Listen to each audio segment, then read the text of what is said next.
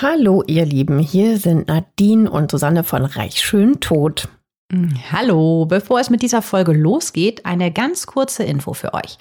Ab sofort kommen hier keine neuen Folgen mehr. Die gibt es nur noch exklusiv bei Podimo. Genau. Jeden Montag könnt ihr dort eine neue Folge mit einem spannenden Fall aus der Welt der Reichen und Schönen hören. In den Show Notes findet ihr einen Link zu einem Angebot, um die Podimo-App 30 Tage kostenlos zu hören. Dort gibt es neben unserem Podcast auch noch viele weitere True Crime Formate. Wir freuen uns, wenn ihr weiterhin mit dabei bleibt. Natürlich freuen wir uns. Und jetzt geht's los mit der Folge. Unser heutiger Fall führt uns nach Budapest und nach Wien. In der ungarischen Hauptstadt wird im Jahr 1992 eine grausam zerstückelte Leiche gefunden. Erst Wochen später kann der Tote identifiziert werden. Es ist ein bekannter österreichischer Tonstudiobesitzer. Die Ermittlungen ergeben, dass es bei dem Mord um Sex und Geld geht.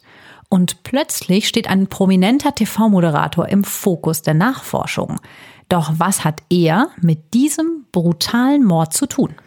Wir haben also mal wieder alle Zutaten für ein filmreifes Verbrechen und damit herzlich willkommen bei Reich schön tot, eurem True Crime Podcast aus der Glitzerwelt. Ich bin Nadine und hi, ich bin Susanne.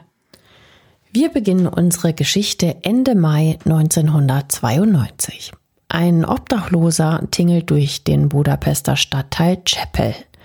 Wie jeden Tag läuft er mit seinem klapprigen Handkarren durch die Straßen des Arbeiterviertels. Das liegt so östlich der Donau und er durchstöbert die Mülltonnen nach etwas Brauchbarem. Die Leute, die hier wohnen, haben nicht viel Geld. Zweieinhalb Jahre nach der Wende haben viele Arbeiter ihre Jobs verloren und innerhalb von nur drei Jahren steigt die Arbeitslosenquote von 0,5 auf knapp 10 Prozent. In Chapel gibt es bis zur Wende viel Industrie und damit viele Arbeitsplätze. Über 70.000 Menschen leben hier.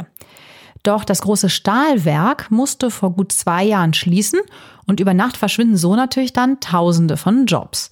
Auch das Stadtbild von Chapel mit seinen Fabriken ist eher industriell geprägt. Daneben gibt's noch diese bisschen schmucklosen sozialistischen Wohnbauten, so Blocks. Es gibt aber auch ein großes Gebiet mit kleinen Einfamilienhäusern. Für den wohnungslosen Müllsammler ist die Wende hingegen eine gute Zeit. Viele Menschen kaufen sich endlich die lang ersehnten Wunschprodukte, die im Sozialismus nur schwer zu bekommen waren. Und ihre alten, aber dann doch noch meist funktionsfähigen Sachen werfen die Leute einfach in den Müll. Wertstoffhöfe gibt es natürlich hier noch keine.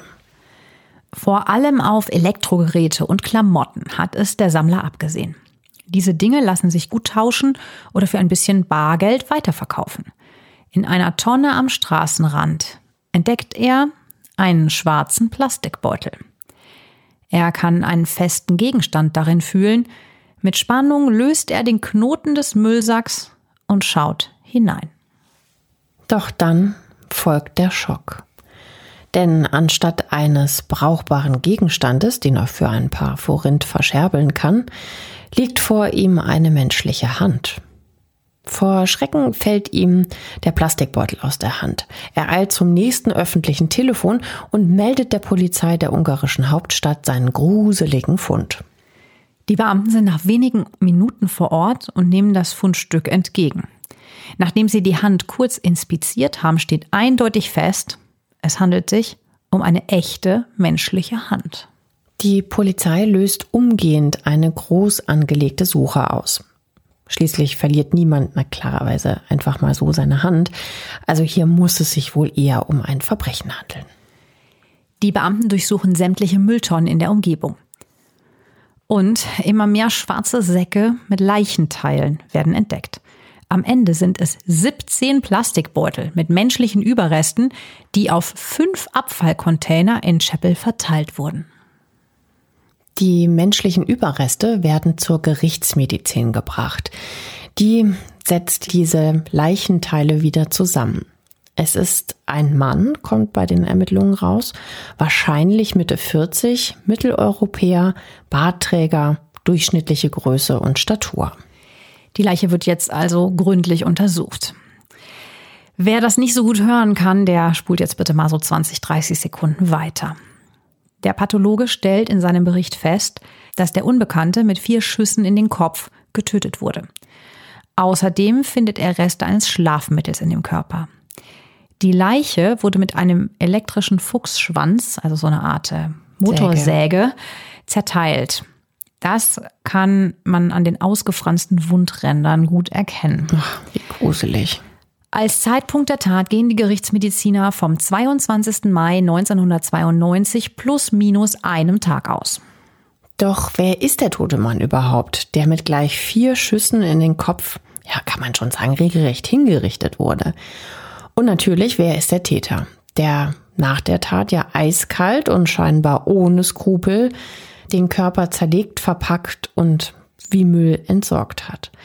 Die Ermittlerinnen und Ermittler stehen vor einem Rätsel. Zuerst geht die Polizei jetzt die Vermisstenkartei durch. Doch in Chapel wird niemand vermisst, auf den die Beschreibung der Pathologie passt. Auch im übrigen Budapest gibt es keine passende Vermisstenanzeige. Die Polizei lässt das Gesicht rekonstruieren. Ein Foto des furchtbar entstellten Schädels will man der Bevölkerung jetzt dann nicht so zumuten, wenn man das zum Beispiel in der Zeitung abdruckt. Zudem wäre außerdem fraglich, ob jemand überhaupt etwas auf dem Foto erkennen würde. Darum wird ein Gipsabdruck des Kopfes angefertigt, der schließlich angemalt wird, so dass ein Gesicht darauf zu erkennen ist. Das angefertigte Bild der Leiche wird in allen Tageszeitungen veröffentlicht. Doch niemand scheint das Opfer zu erkennen. Ein Bild von diesem Gipsabdruck haben wir zwar nicht gefunden, aber ein Foto der Leiche. Wir raten allerdings davon ab, dass ihr euch das anseht. Deswegen haben wir es euch heute auch mal ausnahmsweise nicht verlinkt. Wenige Tage nach der Veröffentlichung in den Medien bringt ein Zufall die Ermittler auf eine heiße Spur. Eine Frau aus Ungarn, die seit einiger Zeit in Österreich lebt, sitzt an ihrem Küchentisch und liest eine Zeitung aus ihrer Heimat. Sie bemerkt die Suchmeldung der unbekannten Leiche, die vor rund zwei Wochen in Budapest Chapel von dem wohnungslosen Sammler entdeckt wurde. Der Frau fällt auf, dass sie gerade erst eine Vermisstenmeldung in einer österreichischen Zeitung gesehen hat. Irgendwas kommt ihr dabei seltsam vor. Sie sucht die Vermisstenmeldung raus und vergleicht die beiden Fotos. Die Ähnlichkeiten sind unübersehbar. Der vermisste Österreicher sieht dem unbekannten Toten aus Budapest wie aus dem Gesicht geschnitten aus. Wie krass, oder? Dieser Zufall, dass die da einfach beide Zeitungen liegen hat. Ja, und dass die vor allem das Gesicht nur von diesem Gipsmodell trotzdem zuordnen kann. Ja, Wahnsinn. Also finde ich sehr, sehr aufmerksam und für was für, mit was für Zufall so Sachen manchmal dann ins Rollen geraten. Ne? Sie geht auf jeden Fall zur nächsten Polizeiwache und meldet ihre Entdeckung. Die österreichischen Ermittler informieren ihre Kollegen in Ungarn und die vergleichen die Fingerabdrücke der Leiche mit den Abdrücken, die ihnen die Kollegen aus Österreich übermitteln. Volltreffer. Bei der zerstückelten Leiche handelt es sich um den vermissten Mann aus Österreich.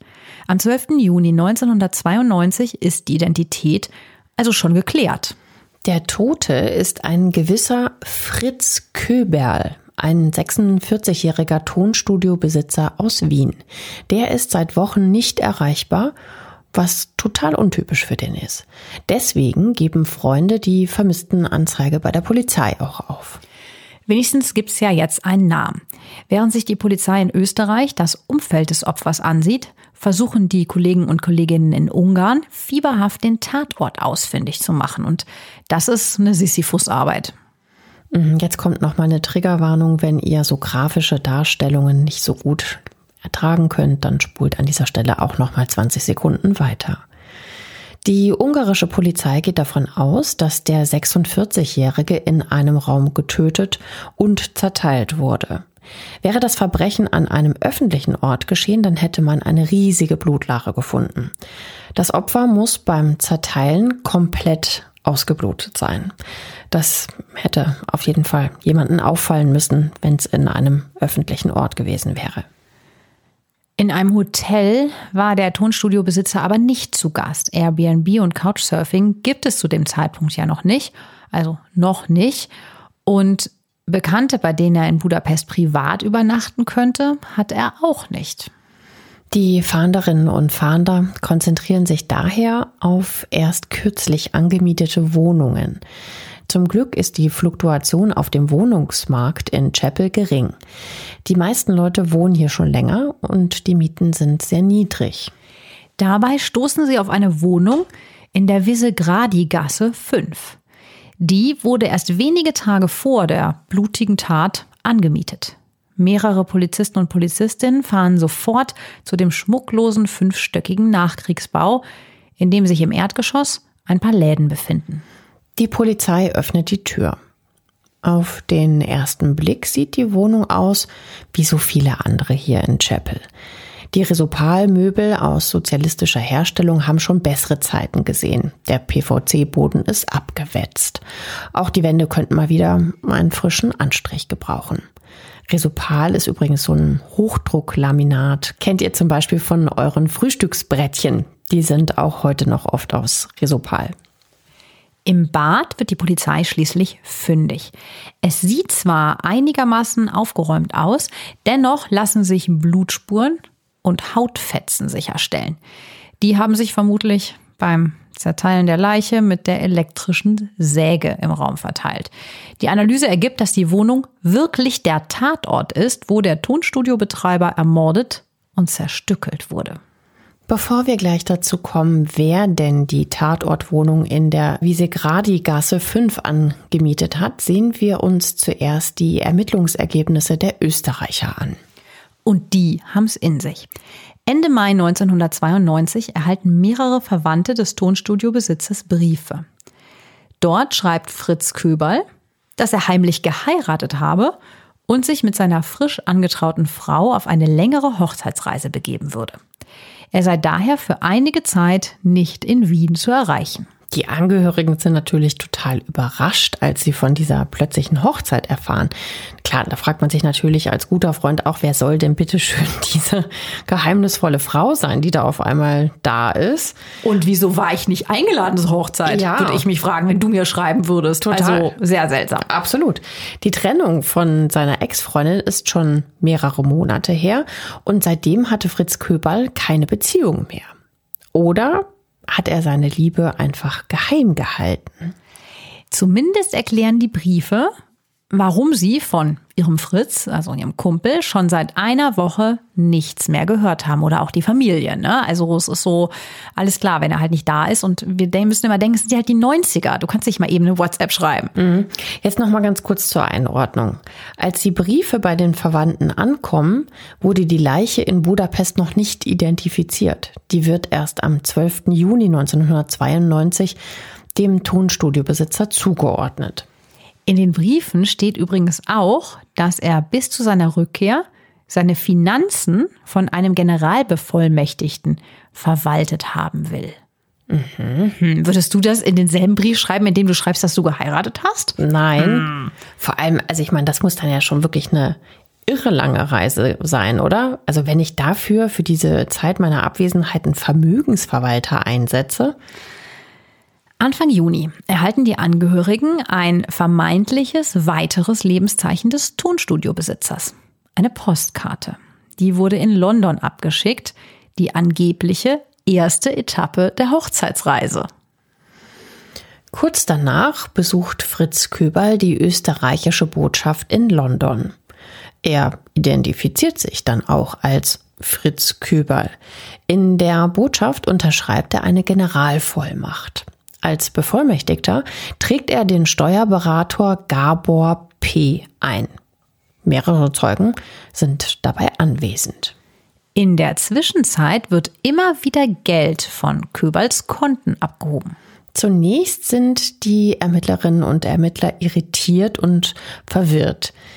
Die Briefe, die Postkarte, der Besuch in der Botschaft, die Kontobewegung, all das passiert nämlich Tage und teilweise Wochen nach dem 22. Mai 1992, also dem vermuteten Todeszeitpunkt. Das passt ja mal so gar nicht zusammen. Nee, weil Köberl seit mindestens dem 23. Mai 92 tot ist, lässt das nur einen Schluss zu. Jemand gibt sich die allergrößte Mühe, den Mord zu vertuschen. Freunde des Tonstudiobesitzers bitten zwei Kripo-Beamte aus Österreich, in London Nachforschung anzustellen. Die Polizisten haben gerade Urlaub und fliegen ohne offizielles Mandat in die britische Hauptstadt. Dort fahren sie zu dem Hotel, das der Tonstudiobesitzer in der österreichischen Botschaft als Kontaktadresse angegeben hat. Fritz Köberl bewohnt das Zimmer noch offiziell, hat also noch nicht ausgecheckt. Die beiden Polizisten erklären die Situation und dürfen einen Blick in das Zimmer werfen. Ich meine, wie spannend, ja. Ich meine, und die sind da im Urlaub. Also total krass, dass sie sich da so engagieren, diesen Fall zu klären, ne? Ja, und vor allem, äh, der lebt noch, der vermeintliche Fritz. Ja, und äh, der ist anscheinend da, weil nicht ausgecheckt. Und sie dürfen ins Zimmer. Und dort finden sie eine Perücke, einen falschen Bart, Schminke und Klamotten. Es ist also ganz offensichtlich, dass sich hier jemand unter falschem Namen einquartiert hat und sich als Fritz Köberl ausgibt. Um diesen Verdacht zu überprüfen, übermittelt die österreichische Botschaft in London die Generalvollmacht an die Wiener Polizei. Die soll checken, ob die Unterschrift gefälscht ist und sich wirklich jemand als Fritz Köberl ausgibt. In der Generalvollmacht ist ja wie gerade erwähnt, als Bevollmächtigter der Steuerberater Gabor P. angegeben. Wenn die Vollmacht von dem Unbekannten in der Botschaft gefälscht wurde, muss dieser Steuerberater etwas mit dem Fall zu tun haben.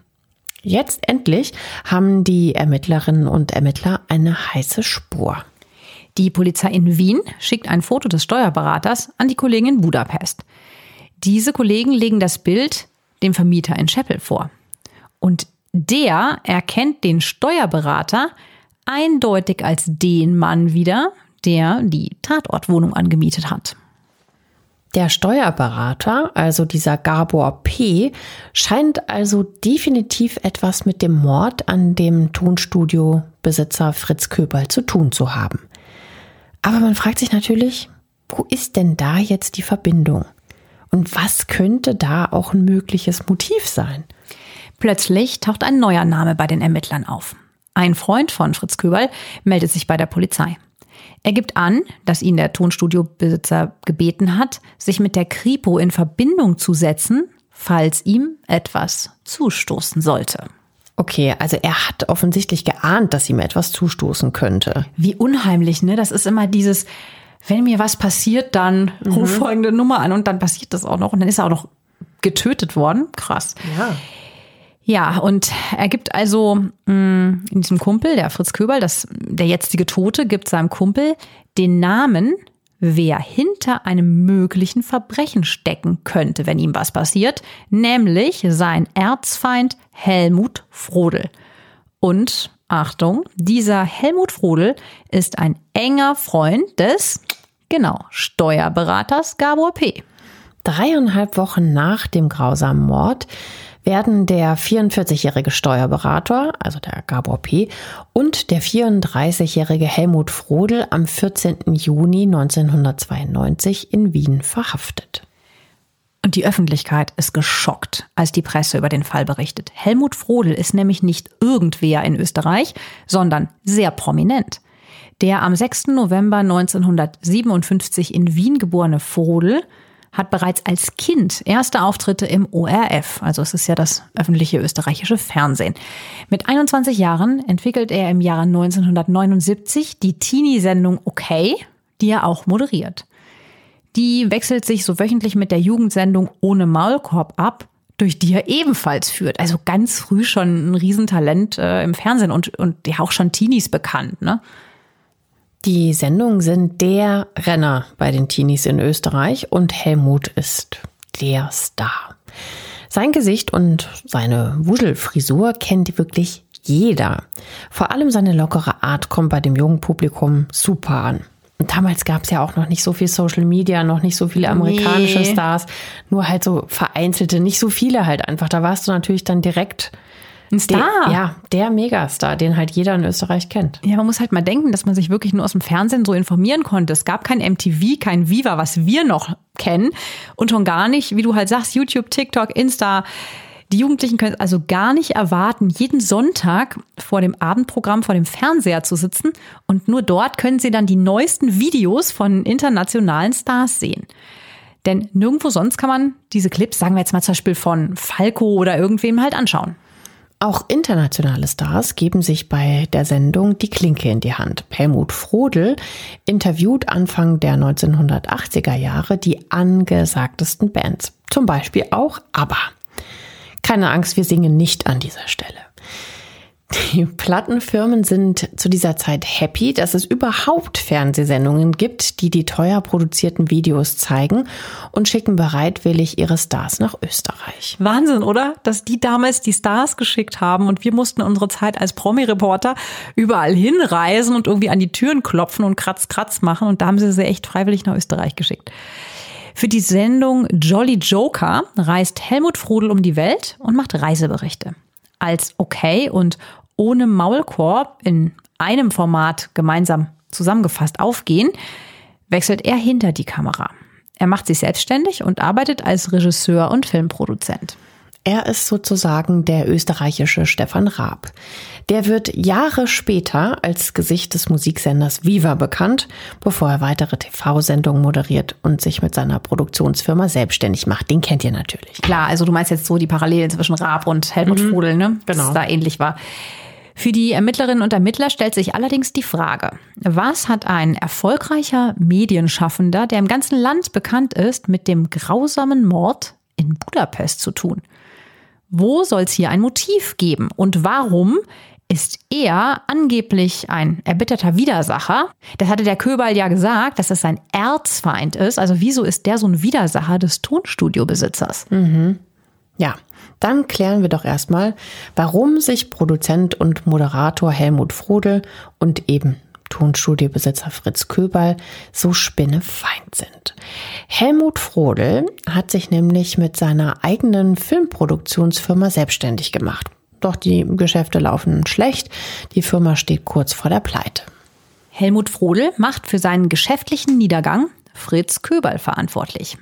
Der soll ihn in der Medienbranche nicht nur schlecht gemacht haben, sondern ihm auch noch lukrative Deals weggeschnappt haben. Ob das jetzt so der Wahrheit entspricht, können wir nicht hundertprozentig aufklären. Auf alle Fälle steht Frodel aber finanziell das Wasser bis zum Hals. Er besticht sogar einen Beamten, der ihm im Gegenzug Vorteile gegenüber Konkurrenten verschafft. Der Beamte schanzt ihm Aufträge zu. Zum Beispiel bekommt er Werbespots, die dann im ORF ausgestrahlt werden. Das gibt ihm finanziell natürlich, kurzzeitig zumindest, etwas Luft. Doch die Sache fliegt auf. Dieser Beamte wird sogar wegen Bestechlichkeit verurteilt und sogar aus dem Staatsdienst entfernt. Auch dafür macht er seinen Widersacher verantwortlich, obwohl es dafür gar keine Beweise gibt. Also der Frodel den Köbal. Mhm. Angeblich droht Köberl ihn wegen Korruption sogar anzuzeigen. Frodel beschließt daher, Fritz Köberl einen Denkzettel zu verpassen. Das sagt er später beim Verhör. Aber zwischen einem Denkzettel verpassen und einem brutalen Mord mit einem elektrischen Fuchsschwanz liegen ja schon Welten, ne? Also mhm. ist halt jetzt wirklich die Frage, ob man einen Menschen tötet und zerteilt, nur weil man einen verhassten Konkurrenten aus dem Feld schaffen will. Also ist ja jetzt hier eher so ein, so ein Krieg in den Medien und nicht Mafia-Methode. Es war aber nicht nur Hass auf den Konkurrenten, der ihn zu der Tat getrieben haben soll. Der Staatsanwalt nennt als Motiv für den Mord Frodels finanzielle Probleme. Der Plan, der dahinter steckt, ist folgender. Durch die gefälschte Generalvollmacht sollte das Tonstudio sowie das gesamte Vermögen Köbals auf den Steuerberater Gabor P. übertragen werden. Der Steuerberater und Frodel hätten die Beute anschließend geteilt. Und Frodel wäre seine finanziellen Sorgen mit einem Schlag los gewesen. Wie krass. Also, dass man das halt in Anführungszeichen nur für Geld dann machen würde? Ja, so scheint es ja. Ja, und um an die Kohle zu kommen, schmiedet der abgestürzte TV-Liebling einen wirklich perfiden Plan. Das gesteht er später. Das ist einfach so krass. Die haben nämlich monatelang äh, den Plan ausgetüftelt, vor allen Dingen der Frodel, wie er den Studiobesitzer aus dem Weg räumen und an sein Vermögen kommen kann. Das war nicht so eine spontane Auseinandersetzung, die dann unglücklich ausgegangen ist und irgendwie im Totschlag geendet ist, sondern das war wirklich, es kommt dann im Verhör wirklich raus, als sie den in die Mangel nehmen, ein kaltblütig geplanter und begangener Mord. Und so lief diese hinterhältige Tat ab. So viel sei schon gesagt. Also so einen Plan hatten wir hier auch so gut wie noch nie. Helmut Frodel und der Steuerberater Gabor P. planen, wie du eben schon sagtest, monatelang den Mord. Sie setzen einen Lockvogel auf den Studiobetreiber Fritz Köbal an. Die beiden entscheiden sich für eine 30-jährige Serbin, die so ein bisschen so aussieht wie die Ex-Freundin von Köbal. Wie fies auch, ne? Die machen das so ein bisschen aus. So, was ist sein Typ? So wie man das vielleicht bei Boris Becker auch sagen könnte, dass sich der Typ so ein bisschen wiederholt. Diese Frau ist eine echte Schönheit mit einer schwarzen langen Lockenmähne, dunkelbraunen großen Rehaugen und vollen Lippen. Ihr Blick ist geradezu durchdringend. Sie ist so eine Mischung aus femme fatale und aber auch so ein bisschen schüchtern dabei, so ein bisschen, ach, Häschen rühr mich nicht an so. Fritz Köberl ist sofort hin und weg von der hübschen Südosteuropäerin. Und die wickelt ihn gekonnt um ihren Finger. Erst lässt sie ihn so ein bisschen zappeln und gibt sich so ganz zurückhaltend, dann wiederum lässt sie sich erobern. Schließlich möchte sie ihn sogar heiraten. Hm, komisch, ne? Ganz komisch. Der Studiobesitzer kann sein Glück gar nicht fassen. Er ist 16 Jahre älter als sie, er hat so leicht schütteres Haar, trägt Bart.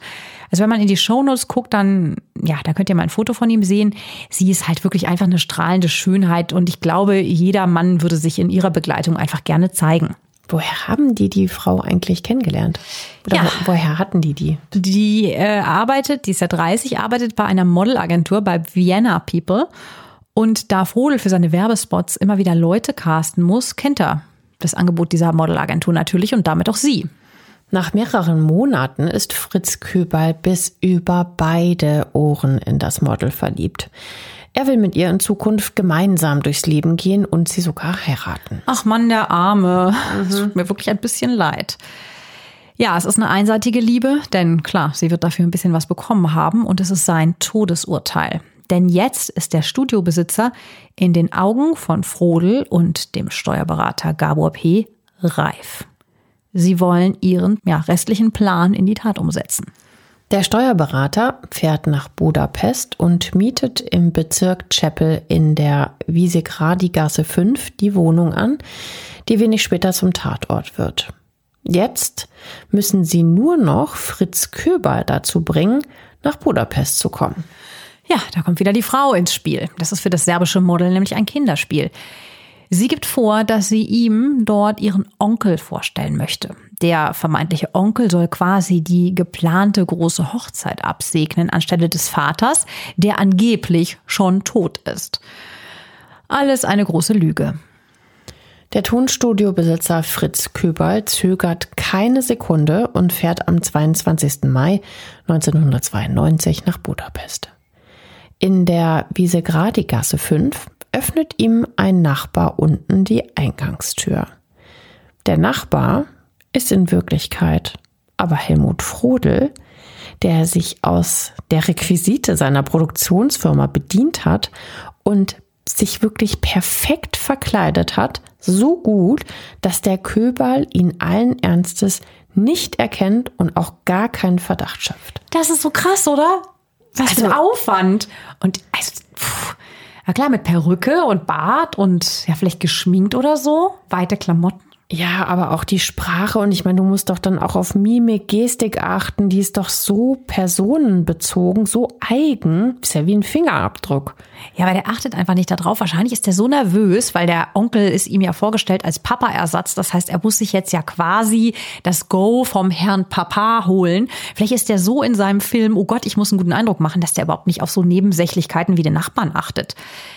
In der Wohnung angekommen, lässt ihn der vermeintliche Onkel dann auch herein. Allerdings ist dieser Onkel Wir denken es uns schon. Der Steuerberater Gabor P.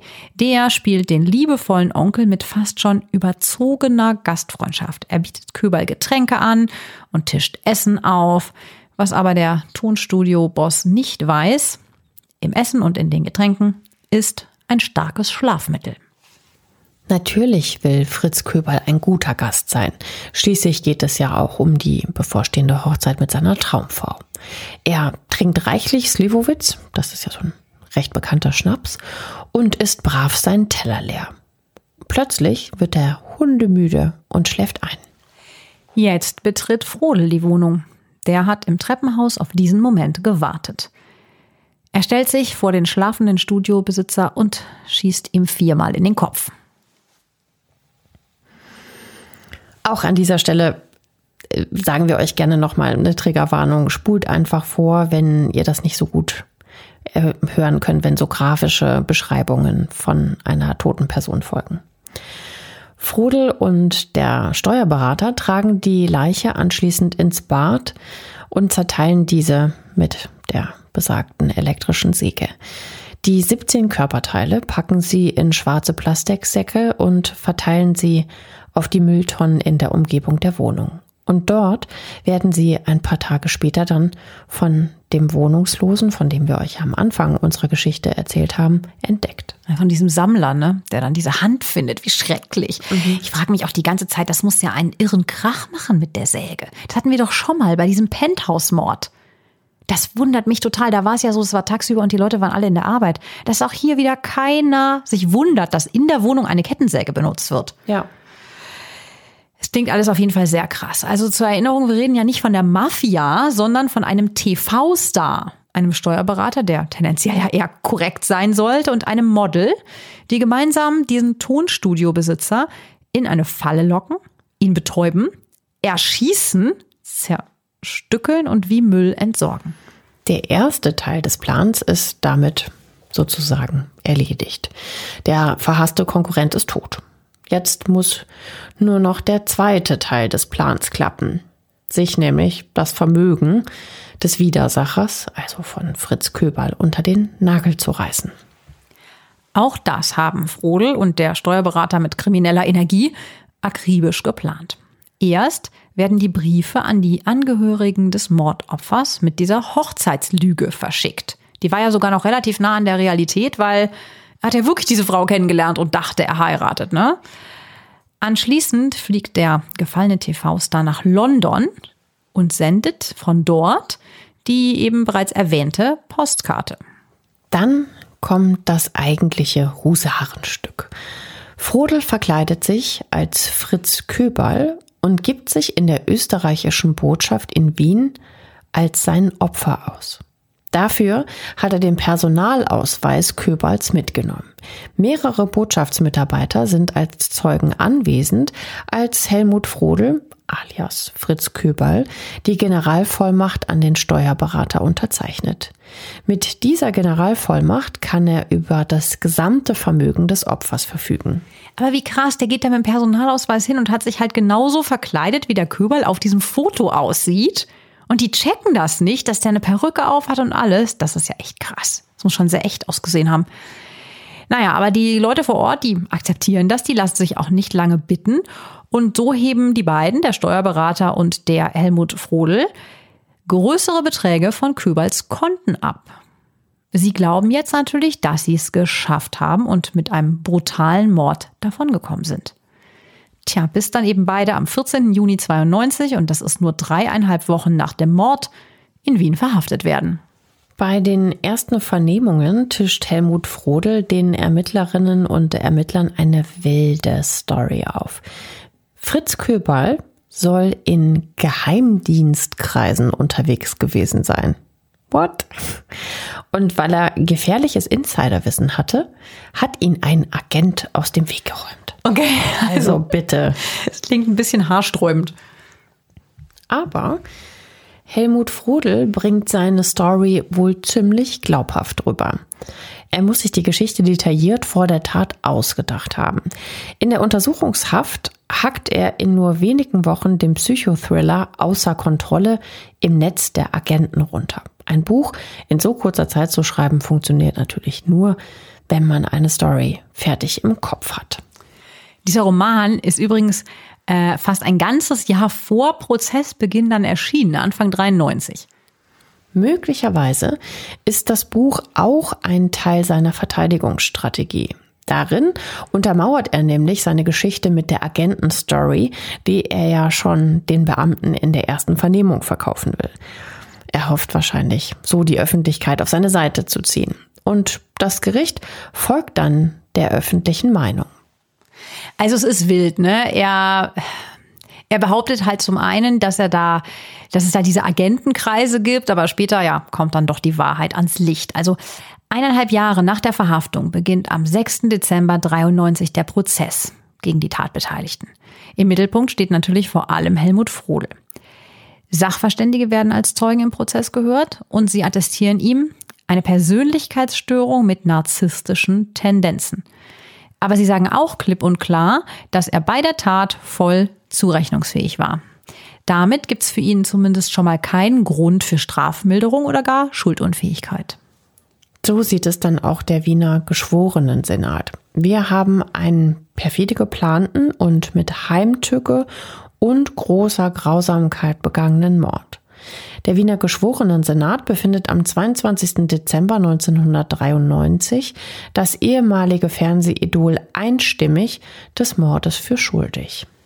Das Urteil lautet lebenslang für Helmut Frodel. Sein Komplize, der Steuerberater Gabor P., erhält eine Haftstrafe von 20 Jahren. Der Staatsanwalt will das Urteil gegen den Steuerberater nicht akzeptieren und legt Berufung ein. Er war schließlich genauso an der Planung, Durchführung und auch der Vertuschung der Tat beteiligt wie Frodel. In der Berufungsverhandlung im Jahr 1994 wird die Strafe dann auch von 20 Jahren auf lebenslang erhöht.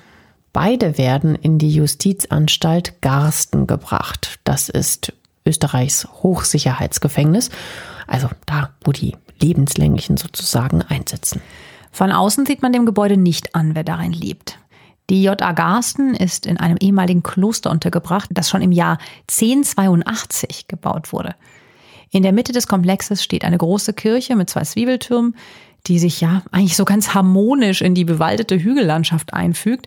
Das wirkt alles eher wie so ein Touristenmagnet als wie ein Gefängnis. Wir haben ein Foto des Gefängnisses in unseren Show Notes verlinkt. Könnt ihr euch mal angucken. Also für ein Gefängnis ist das echt schon ganz schon krass, wie es da aussieht. Ja, also vielleicht waren es ja die altehrwürdigen Gemäuer oder die schöne Landschaft Oberösterreichs.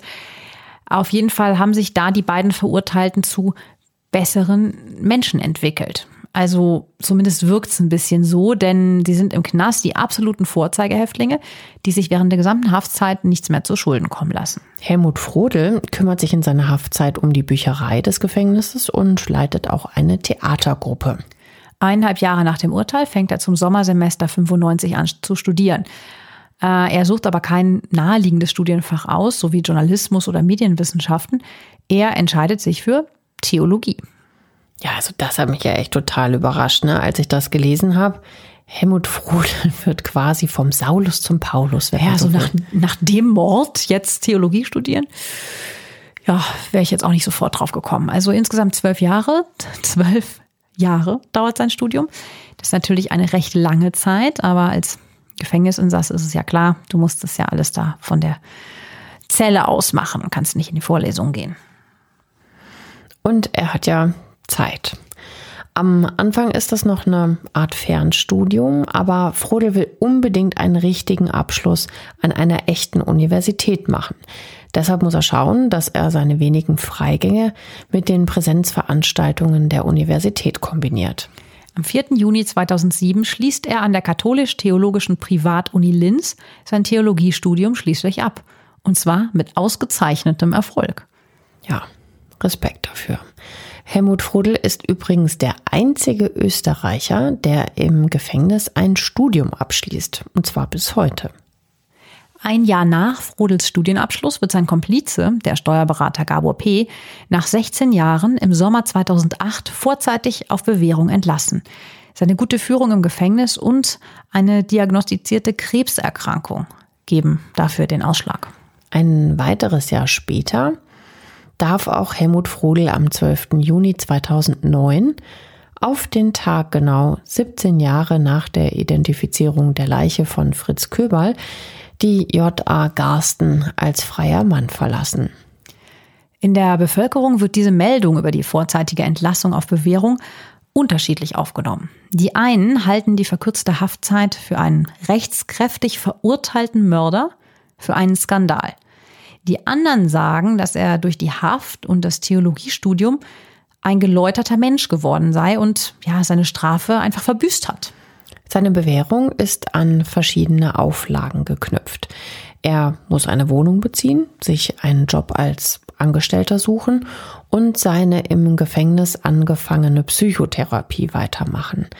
Die Bewährungszeit wird auf zehn Jahre festgesetzt. Also zum heutigen Zeitpunkt ist sie also zwei Jahre schon her. Oder um. Der Grund für die Aussetzung der Rechtsstrafe zur Bewährung sind seine gute Führung in der JA Gersten und mehrere positive psychologische Gutachten. Die bescheinigen ihm eine gute Sozialprognose. Das bedeutet, dass von ihm keine Gefahr für die Bevölkerung mehr ausgeht und er mit hoher Wahrscheinlichkeit nicht rückfällig wird. Bei der Sozialprognose wird auch sein stabiles privates Umfeld erwähnt. Das ist auf den ersten Blick hm, ein bisschen überraschend. Schließlich saß er die letzten 17 Jahre ja im Gefängnis da lassen sich Freundschaften eher schwer pflegen. Ja, mit dem stabilen privaten Umfeld ist in erster Linie eine Frau gemeint. Claudia N. ist seit dem Jahr 2006 die feste Freundin von Helmut Frodel. Da fragt man sich ja schon auch, wie das so geklappt hat mit dem Kennenlernen und Verlieben und so. Ja, das hat sie tatsächlich mal in einem Interview mit dem Online-Portal OE24 erklärt. Da sagt sie, ich kannte Helmut schon als Kind, weil meine Eltern mit ihm befreundet waren. Als ich 16 war, begann ich ihm Briefe zu schreiben, weil ich mir selbst abseits der Medienberichte ein Bild von ihm machen wollte. In den ersten vier Jahren hatten wir nur Briefkontakt und telefonierten ab und zu. Mit ungefähr 20 habe ich Helmut zum ersten Mal im Gefängnis besucht. Es flogen sofort die Funken zwischen uns. Es war bei uns beiden Liebe auf den ersten Blick. Doch der jungen Österreicherin ist die Liebe zu einem lebenslang Verurteilten dann doch nicht so ganz geheuer. Die beiden legen eine Beziehungspause ein. Claudia heiratet zunächst dann auch einen anderen Mann, hält aber schriftlich weiterhin den Kontakt zu Helmut. Krass, ne? Claudia erklärt weiter in diesem Interview. Nach der Scheidung hat sich der Kontakt dann wieder intensiviert. Und vor drei Jahren haben wir gesagt, wir stehen zueinander, wir wollen diese zweite Chance nicht verschenken. Mit seiner Vergangenheit hat sie laut eigener Aussage kein Problem. Mhm. Also das ist schon bemerkenswert. Also ich glaube, ich könnte nicht mit jemandem zusammen sein, der jemanden zerhackt hat. Zerschnitten, zersägt. Oh, nee. Ich finde es auch ein bisschen schwierig. Ja, Helmut Frodel sitzt zu dem Zeitpunkt im gelockerten Vollzug, was natürlich dann auch so gewisse Freiheiten mit sich bringt. Also das heißt, ähm, die beiden telefonieren täglich rund eine halbe Stunde. Sie besucht ihn so oft es geht und die beiden sehen sich dann natürlich auch bei seinen Freigängen. Im Dezember 2008, also ein halbes Jahr vor der Entlassung auf Bewährung, muss sich Claudia eine neue Wohnung in Wien suchen. Die Wohnung haben wir schon gemeinsam eingerichtet. Ich habe Kataloge mit ins Gefängnis genommen und dann haben wir die Möbel gemeinsam ausgewählt. Wenige Wochen nach der Entlassung heiraten die beiden. Zwei Jahre später schließt Frodel im Jahr 2011 seine Doktorarbeit an der Katholisch-Theologischen Privatuniversität Linz sogar mit Auszeichnung ab. Krass, ne? Hat er einfach noch weitergeführt. Und er beginnt ein völlig neues Leben. Er ändert seinen Namen, da in Österreich den Namen Frodel so gut wie jeder kennt. Das macht einen Neustart natürlich schwierig. Naja, aber sein Gesicht kennt man doch auch. Naja, aber er hat sich im Gefängnis stark optisch verändert. Aus diesem jungen TV-Star mit Wuschelmähne ist ein gesetzter älterer Herr mit grau melierten Haaren und Brille geworden, der gediegene Anzüge trägt und er wirkt echt eher wie ein Hochschulprofessor oder Stadtpfarrer als wie ein TV-Mensch. Weil Helmut Frodel seinen Namen geändert hat, können wir seinen alten Namen auch nennen. Sonst wäre das natürlich schwierig geworden. Denn jemand, der seine Strafe verbüßt hat, soll nicht weiter stigmatisiert werden. Also Stichwort Resozialisierung.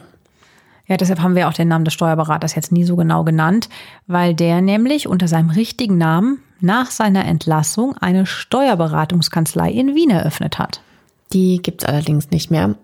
Ob er auch seinen Namen geändert hat oder in eine andere Kanzlei eingestiegen ist oder er schlicht und ergreifend in Rente gegangen ist, das wissen wir nicht. Genauso wenig, was Helmut Frodel unter seinem neuen Namen treibt. Heute ist er 63 Jahre alt.